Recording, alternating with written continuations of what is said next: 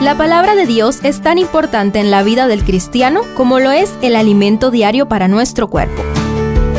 Estudia con nosotros el capítulo del día en Reavivados por su palabra.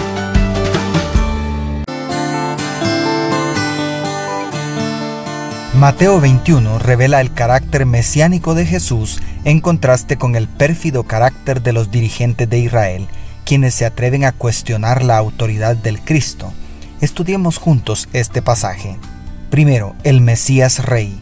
Al inicio de la última semana de su ministerio terrenal, contrario a sus ruegos anteriores para que no se divulgara públicamente que era el Mesías, ahora no solo permite, sino provoca una demostración popular. La escena de Jesús entrando a Jerusalén montado en un burrito encuadra perfectamente en la profecía de Zacarías 9:9. Y, aunque la multitud parece que no tenía claro quién es Jesucristo, como demuestra el verso 11, completaron la escena aclamando, Osana al Hijo de David, bendito el que viene en el nombre del Señor, Osana en las alturas, según el verso 9.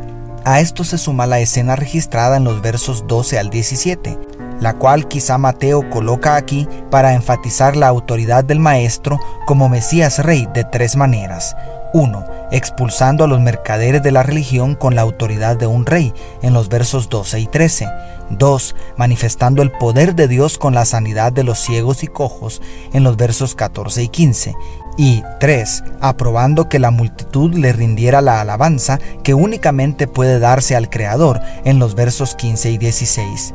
Los líderes de aquellos días habían recibido muchas evidencias del carácter mesiánico de Jesús, pero se negaban a aceptarlo porque el carácter de Cristo y sus enseñanzas iban contra sus intereses terrenales. Nosotros tenemos el registro de los evangelios, la historia y el testimonio de millones que han experimentado el poder de su amor. Sin embargo, somos libres de decidir qué creer. O estaba loco o mentía o es en verdad el Mesías. ¿Qué crees tú? Segundo, el carácter de los líderes religiosos.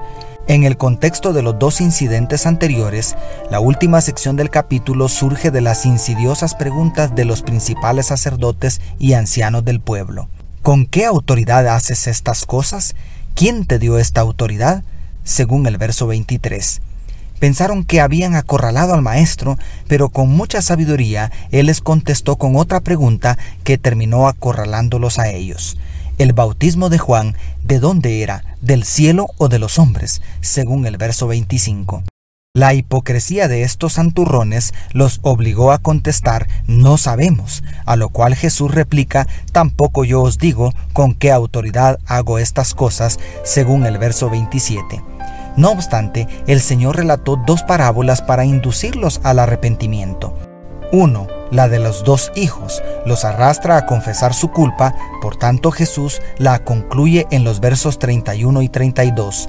De cierto os digo que los publicanos y las rameras van delante de vosotros al reino de Dios, porque vino a vosotros Juan en camino de justicia y no le creísteis. En cambio los publicanos y las rameras le creyeron. Pero vosotros, aunque visteis esto, no os arrepentisteis después para creerle y dos, la de los labradores malvados, basada en las figuras de la viña, según Isaías 5, 1 al 7, y de la roca, según Salmos 118, 22 al 23 e Isaías 28, 16, estaba tan firmemente anclada en el Antiguo Testamento que no necesitaba ninguna explicación para aquellos oyentes judíos, razón por la cual el Señor concluye con la solemne palabra de juicio, por tanto, os digo que el reino de Dios será quitado de vosotros y será dado a gente que produzca los frutos de él. El que caiga sobre esta piedra será quebrantado, y sobre quien caiga será desmenuzado. Como dicen los versos 43 al 44. Es asombrosa la tomografía de su condición espiritual que Jesús les mostró pero más asombrosa es la actitud de quienes insisten en seguir el ejemplo de los fariseos, cerrando su corazón al arrepentimiento. Y tercero, la maldición de la higuera estéril. Justo en el centro de los dos temas en contraste, Mateo inserta el incidente de la higuera que se marchitó por la maldición de Jesús en los versos 18 al 22. Según Hechos 10:38, Jesucristo pasó toda su vida haciendo bienes y sanando a los oprimidos. Lo único que maldijo en tres años y medio de ministerio fue una higuera y fue por no dar frutos. ¿Qué nos enseña esto? Lo que realmente nos define es el carácter, pero por sus frutos los conoceréis. La salvación es únicamente por gracia, pero la gracia no es estéril. ¿Qué frutos estamos dando al Señor de la viña?